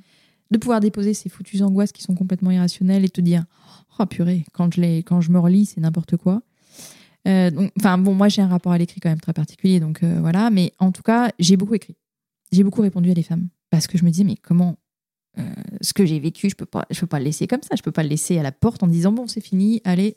Et après, je, je, je comprends tout à fait qu'on ait envie de fermer la porte. Hein. C'est pas du tout ça, mais en tout cas pour moi, moi, moi, Élise, il fallait que j'en fasse quelque chose. Et donc j'ai commencé à beaucoup, beaucoup répondre sur le forum, et puis en même temps, euh, je me suis investie sur le relais lyonnais avec Christine Moulin à l'époque, euh, qui avait créé le relais euh, quelques années avant. Et donc, qui m'a chopé, qui m'a dit Élise, tu veux pas animer les groupes de parole euh, avec moi? Et donc, on a commencé l'aventure comme ça. C'était en 2011. Euh, on est en 2022. je suis toujours là. En fait, je suis toujours portée par beaucoup de colère euh, de voir que les choses évoluent, mais que des fois, tu te dis, mais putain, on est toujours au même endroit. Quoi Mhm. et ça m'énerve. Euh, et puis par l'envie que, enfin, j'adore. euh, c'est- c'est c'est- c'est quand même euh, dingue de dire ça, mais moi j'adore pouvoir apporter mon soutien. Ouais. Je trouve ça, je, enfin, je trouve ça extrêmement enrichissant. Et puis, enfin voilà, je, quand les femmes te disent, je veux pas être, j'ai pas le syndrome du sauveur, hein, mais quand les, les femmes te disent que c'est chouette, euh, mais surtout qu'elles sont heureuses de t'avoir trouvé sur leur chemin et que l'association les, voilà, Ouais. tu te dis bon, on est utile, on Ouais. sert à quelque chose et même si c'est, euh, je sais pas moi, on va dire que c'est euh, peut-être une femme euh, sur les, voilà, mais c'est pas grave. mais c'est pas grave, C'est une. c'est ça. Et, et donc on a, on- l'association a quand même beaucoup beaucoup évolué depuis un certain nombre hein, de temps, puisque le, le site et le forum c'est fin 2003, l'association c'est 2006. Ok. Euh, et bon, aujourd'hui, donc aujourd'hui, on a une soixantaine de bénévoles, pas que sur la France. On a des, des francophones installés euh, à l'étranger. Ouais. Euh, alors, il y a des Belges, des Suisses, là, c'est Ah, voilà. Mais Mais en francophonie directe. voilà, c'est ça. Il n'y a pas de voilà. Mais on a Laetitia sur l'Allemagne, on a Raymond sur la Côte d'Ivoire, Amanda sur la Nouvelle-Calédonie, on a Alice sur la Croatie. Donc euh, voilà, ça Ouais. prend, ça fait des petits, voilà, il y a des petites choses qui s'installent un peu de partout, donc c'est chouette. Et toujours avec cette idée d'apporter du soutien euh, aux femmes, aux proches, parce que parfois c'est les proches Ouais. qui prennent contact. Euh, et de pouvoir aussi, parce que c'est bien de pouvoir les soutenir, mais c'est aussi de pouvoir les orienter. Ouais. Donc on a, on a un répertoire interne qui nous permet d'orienter. En fonction d'urgence aussi, parce que parfois il y a quand même une notion d'urgence. hein. Et, euh, et ça, c'est, enfin, toutes ces deux choses, c'est hyper complémentaire. Mm. On peut pas, on peut pas seulement faire du soutien. On- sur ce, cependant-là, je pense que c'est primordial de pouvoir euh, orienter. Et puis après, il y a tout le travail avec les professionnels de santé Ouais. euh, qu'on a enclenché depuis plusieurs années et qui, qui fonctionne bien, Ouais. qui est prenant, mais qui fonctionne super bien. Ouais, trop chouette. Tu sais, moi, j'ai encore mille trucs à te demander. Oui. On n'est qu'à ça. non, j'ai vraiment une dernière question pour le coup, parce que je pense que c'est quelque chose qui questionne beaucoup les, les mères qui traversent ce que tu traverses. Tu as quand même fait un deuxième enfant. Oui, oui, oui, c'est une question qui revient, c'est vrai. Non, mais c'est vrai, mais comment tu as appréhendé ce moment? Comment tu as appréhendé bah, ce désir qui arrive de deuxième enfant? Et euh, t'as- enfin, comment tu as appréhendé tout ça, quoi? Alors, ce deuxième enfant n'était pas censé. Ah, et- une comme alors non mais c'est un acte manqué. Il faut arrêter de déconner quand même parce que il a trois enfants, mon compagnon. Oui. Euh, moi, j'ai ma fille, donc on avait déjà quatre, même si c'est des grands enfants de son côté. Mhm. Et euh, donc euh, j'avais fait le deuil de ce deuxième enfant, Ouais. tout en sachant que nous ne faisions pas du tout attention. Ah oui, d'accord. Oui, Mais comme je ne suis pas du tout euh, fertile, euh, il y a eu un battement quand même, hein, euh, Ouais. puisque ma fille a 13, mon fils a 9. Ouais. Mais il y a eu un battement où, malgré tout, pendant toute cette période, il n'y a pas eu d'enfant. Ouais. Donc on s'était dit euh, implicitement, on s'était, on s'était pas dit verbalement, mais implicitement, il n'y aurait pas d'autres enfants. Et puis, bah, je suis tombée enceinte. hein. Parce que je pense que de toute façon, il y avait toujours Ouais. ce deuxième enfant là, quoi. De suite, j'ai su que ce serait différent.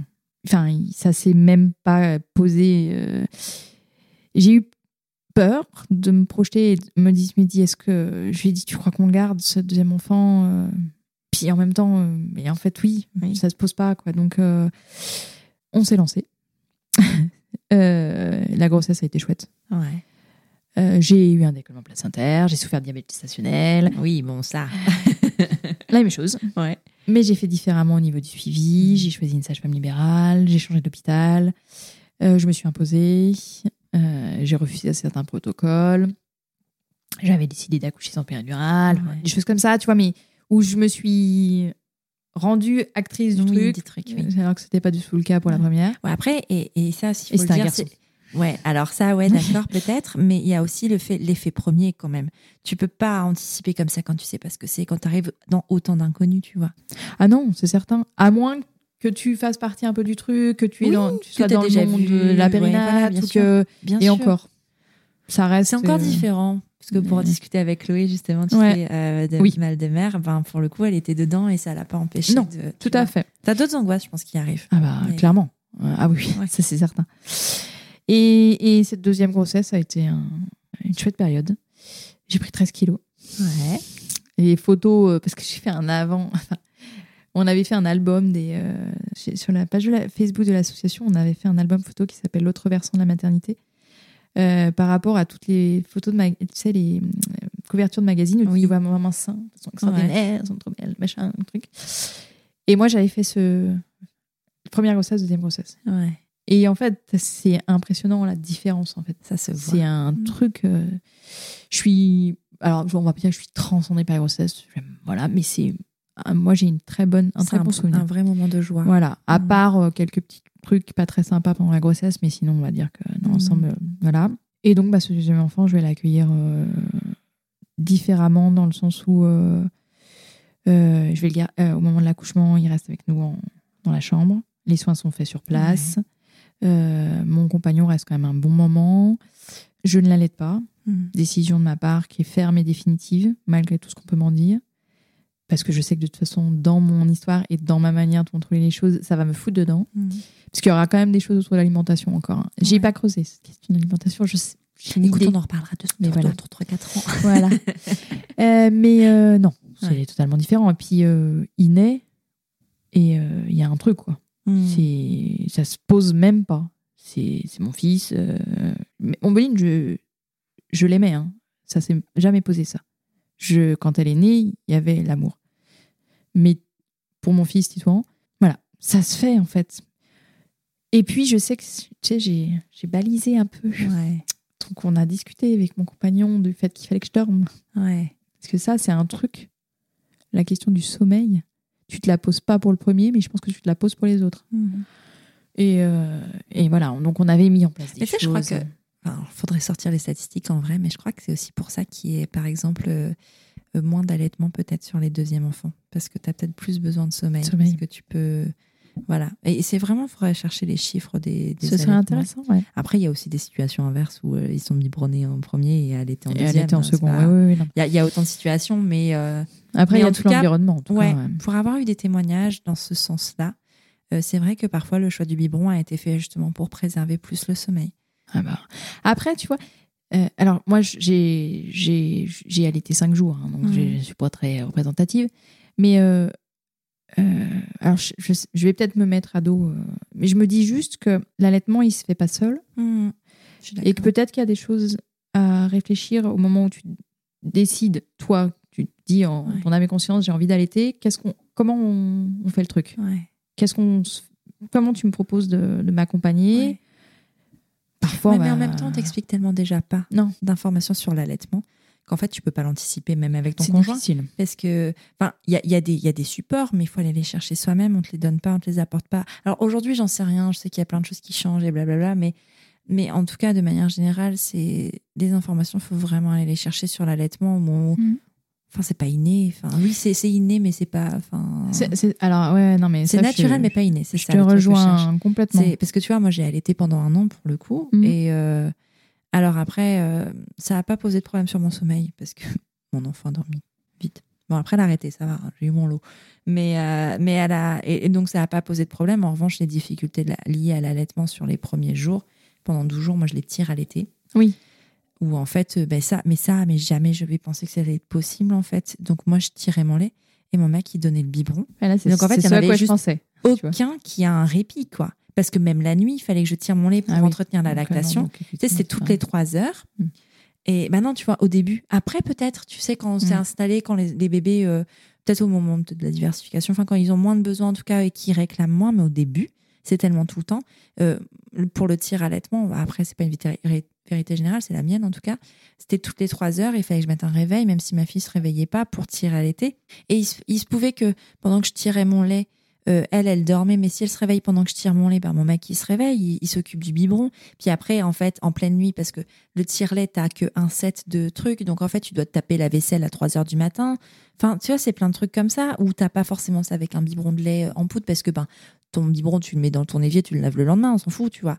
Là, là, pas du tout, parce qu'en fait, tu sais que trois heures après, tu as besoin de ton matériel. Et comme tu dois le faire égoutter, qui sèche à l'air libre, en fait, il faut le faire tout de suite. Mm. Tu dois pas. Enfin, c'est plein de trucs comme ça. Moi, je me souviens que ça, ça, c'était angoissant au possible pour nous, parce qu'en fait, euh, ben, il n'y avait pas de répit ni pour lui, ni pour moi, sachant qu'au bout de 11 jours, euh, il est, enfin, deux semaines, il est reparti travailler, quoi. Oui, donc euh, c'est pas J'étais ravie si- quand elle a pris sein. Honnêtement, je suis là, oh, merci. Tu nous sauves. Ça fonctionne. non, non, mais après, enfin, je pense que pour le premier enfant, tu. Soit il y a eu, as eu des récits, des choses comme ça, et peut-être que bah, là, tu vas peut-être t'informer.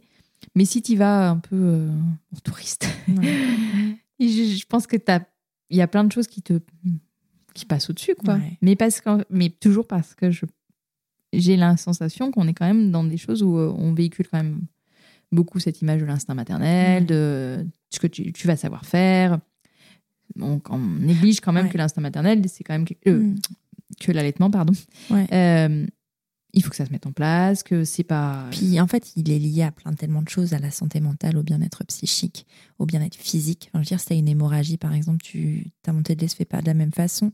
Et, mais en fait, il y a aussi ce biais, et c'est vrai, de dire que ben, le lait maternel, c'est ce qu'il y a de mieux pour les enfants, et avec ces messages euh, des institutions de santé qui sont réels, sauf qu'elles ne prennent pas en compte la santé psychique de la mère et de l'état dans lequel ça peut mettre. Et en fait, c'est toujours un peu délicat d'aborder ces sujets-là parce qu'en fait, tu peux pas tellement. Bah, t'as pas le droit d'aller faire de la pub pour le lait maternel premier âge, par exemple, parce que ben il faut prôner l'allaitement et c'est ça qui est mis en avant, mais de, ma- de c'est une, une affaire de santé publique. Mais en même temps, tu vois, il y a plein, c'est tellement touchy comme sujet. C'est tellement, euh, mais, mais de tous les côtés. hein. Je pense que du côté médical, ça l'est, du côté. euh, Et en même temps, la maternité, si tu n'y arrives pas, on te donne un biberon, même si tu as très envie, et qu'en fait, on t'incite pas et on te forme pas non plus. Tu vois, c'est tellement paradoxal ce sujet. C'est ce que j'allais dire. Ouais. Je pense qu'il y a vraiment, au-delà de c'est bien d'allaiter, et effectivement, les études et tout ça, Mm. très bien. Mais dans ce cas-là, qu'est-ce qu'on propose derrière? En fait, moi, c'est ça qui me. Tu vois, de- d'entourer les, Mm. les parents, d'entourer la femme et plus largement les parents. Je me dis, on leur intime des choses qui. Bon, Mm. très bien. Mais après, vous, qu'est-ce qu'on fait? Ouais. Qu'est-ce qu'on leur propose? Quand ils sont tout seuls euh, derrière euh, chez eux et euh, Mm. en pleine nuit, euh, il y en a pas un des deux qui dort, ça fait Bah oui. pour certains qui n'ont pas dormi depuis des mois, des, enfin, des semaines et des semaines, Mm. voire des mois et des mois. Donc moi, c'est vraiment, tu vois, on- d'entourer les parents. Moi, je parle beaucoup d'enveloppe, mais ça me semble tellement primordial en fait. Puis de faire attention à ce qu'on dit aussi. Enfin, il y a tellement de choses à prendre en compte. Enfin, tu vois, notamment sur le lait. Enfin, moi, je vois Alice, ma fille, elle a eu un lait de biberon euh, de lait euh, artificiel à la maternité parce que l'allaitement se mettait pas en place. pour une raison que je sais aujourd'hui, mais que j'ai mis euh, trois ans, deux, trois ans à savoir. Et en fait, euh, j'ai eu l'impression quand elle a pris ce biberon qu'on l'empoisonnait. Ouais. Mais c'est horrible parce que c'est pas le cas, tu vois. C'était quelque chose qui était adapté. Mais on te dit tellement que en fait, le truc le plus adapté, c'est le lait maternel. C'est vrai.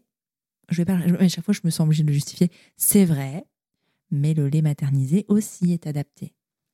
Tu vois, et pendant un moment, j'ai eu, j'avais vachement ce côté, euh, j'avais du mal à, euh, à parler, à, à- mettre en avant, tu vois, les laits maternisés. Et je dis ça parce que c'est drôle, parce que normalement, pendant le, moment où ce sera diffusé cet épisode-là, j'ai un sponsor d'une marque de lait maternisé. Donc c'est très drôle et c'était pas prévu comme ça. Mais pendant longtemps, j'ai été très réfractaire à ça parce que j'avais peur de- d'envoyer les mauvais messages, alors qu'en fait, ben non, c'est pas un mauvais message que de le faire. Et, et j'espère qu'il y aura pas des pros allaitements qui me seront tombés dessus. S'il vous plaît, ne faites pas ça. Mais, euh, mais enfin, tu vois, c'est c'est- c'est Après, aussi des solutions pour des parents. L'allaitement, il y, a, enfin, il y a une question de, de subir ou de, de le vivre. Enfin, pour nourrir ton enfant, il faut que tu sois serein, en fait. Et, et si ce, cet allaitement, il est subi ou le biberon est subi, enfin, dans les deux sens. hein. Mais même plus largement, parce que regarde, toi, tu disais tout à l'heure avec euh, même la diversification et l'aliment extérieur. Donc, en Mhm. fait, c'est c'est pas euh, c'est pas propre euh, à la lactation et au premier premier moment de vie. En fait, c'est propre à toute la vie, l'alimentation. Ah bah, puis derrière l'alimentation, il y a tout ce que ça génère, en fait, tout ce que ça représente. Et puis, tu peux transmettre très facilement des comportements euh, pas délétères, mais presque, enfin des, des comportements compliqués avec la nourriture. En fait, ça se transmet les les mauvaises habitudes déjà d'une part, mais aussi les troubles alimentaires, ça se transmet. Donc, euh, mais ça, tu vois, c'est marrant, mais vraiment. Enfin, je pense pas qu'il y ait de hasard, mais en ce moment, les troubles alimentaires, ça revient beaucoup dans mes podcasts. Et je pense pas que ce soit un hasard. Mais vraiment, on ne parle jamais des troubles alimentaires. C'est un truc hyper tabou aussi, tu vois. Et pourtant, euh, Et pourtant, il faudrait regarder le pourcentage aussi de Mm. personnes touchées, notamment de femmes touchées. Il y a Mm, aussi des mm. hommes et des femmes touchés par les troubles alimentaires, qu'ils soient. et qui sont euh, majorés sur cette période-là. oui. Mais oui, qu'ils soient restrictifs ou au contraire, euh, dans tout ce qui va être boulimie. Boulimie. Et, et voilà. C'est euh, la même chose, mais en même temps, enfin, je veux dire, quand tu tombes enceinte, on te dit tu ne dois pas prendre autant Pas de poids. si t'en prends trop, t'es es tout de suite euh, remis, euh, enfin, on te Et dispute. si t'en prends pas assez, Et si t'en prends pas, jeter. voilà.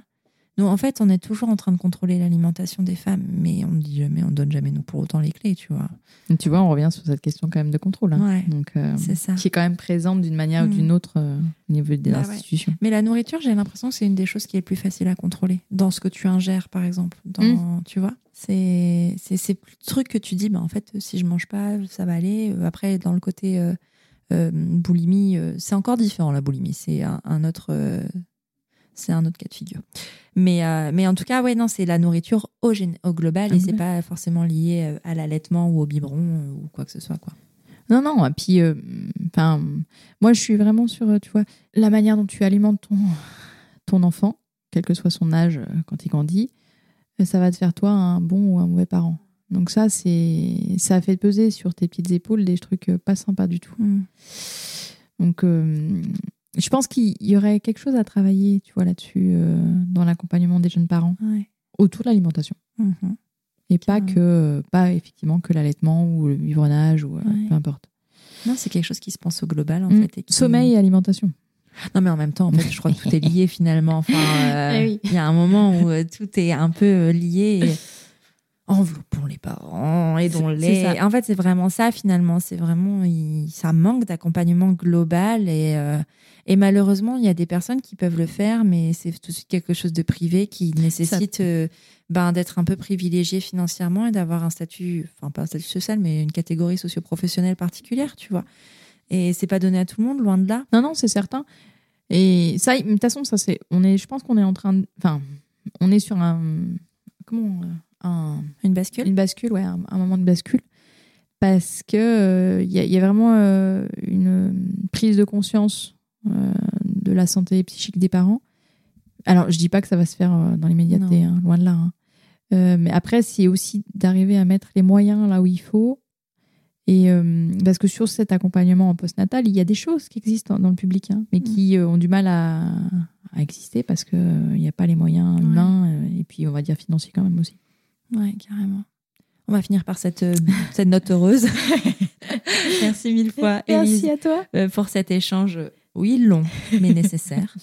Euh, Est-ce que tu peux nous, donner les infos pour Maman Blues s'il y a une maman en détresse ou qui a besoin d'accompagnement, d'aide Comment, comment elle fait Comme pour elle, contacter? ouais. elle le trouve par plein de petits biais, mais le site de l'asso, euh, www.mamanblues.fr, quelque chose comme ça. En tout cas, en tapant Maman Blues, on va tomber sur nous. Vous êtes bien référencé. Vous avez Oui. travaillé le SEO. on est bien référencé. Euh, elle va nous trouver sur les réseaux sociaux, Instagram et Facebook. Et là, pour le coup, en privé, elle peut prendre contact. En général, nous arrivons à répondre dans la journée ou le lendemain. Enfin, en tout cas, c'est assez rapide. Et puis, on a des référentes, donc faut pas qu'elle hésite à aller voir dans la rubrique Mhm. Trouver du soutien, en région, tout ça, où tu Voilà. peux aller voir quelqu'un près de chez toi. Voilà. Et là, il y a les mails de nos référentes. Elles peuvent prendre contact aussi par ce Ah, biais-là. Donc, il y a plein de petits euh, moyens de rentrer en lien. Et après, ben, on voit comment on peut faire les choses. Ouais, carrément. Merci mille fois, Elise. Merci à toi. À bientôt. À très bientôt. Voilà, c'est terminé pour ce nouvel épisode de Prenons un café. Je te remercie d'avoir écouté jusqu'au bout et s'il t'a plu, je t'invite à le partager sur tes réseaux sociaux, à tes amis dans la vraie vie, bref, au plus grand nombre. Après ça, tu peux aussi envoyer un max de love à Prenons un café sur Apple Podcast. C'est hyper simple. Tu ouvres ton appli Apple Podcast sur ton iPhone, tu vas sur Prenons un café et tu descends tout en bas. Là, tu mets le nombre d'étoiles que tu souhaites, au choix 5, et tu écris ce que tu veux dans la section Avis. Par exemple, le 18 septembre, Julie et les petits pois écrivaient J'ai découvert ce podcast un peu par hasard au début de l'été, et j'ai écouté tous les épisodes avec beaucoup de bonheur et d'émotion. Merci et bravo Élise pour ce merveilleux contenu, toujours juste, passionnant et bienveillant. Merci mille fois Julie d'avoir pris le temps d'écrire ce message qui me touche énormément. Bon, et puis si tu n'as pas Apple Podcast, tu peux toujours parler de Prenons un café autour de toi, ça ne mange pas de pain et ça fait toujours plaisir. Tu es sur Prenons un café, le podcast qui parle des sujets de parentalité, mais surtout d'humanité, sans tabou ni complexe. Je te retrouve mardi prochain, et oui, mardi prochain, pour un nouvel épisode. Abonne-toi à Prenons un café sur ton appli de podcast préféré pour ne rien manquer. D'ici là, prends bien soin de toi. Autour d'un café.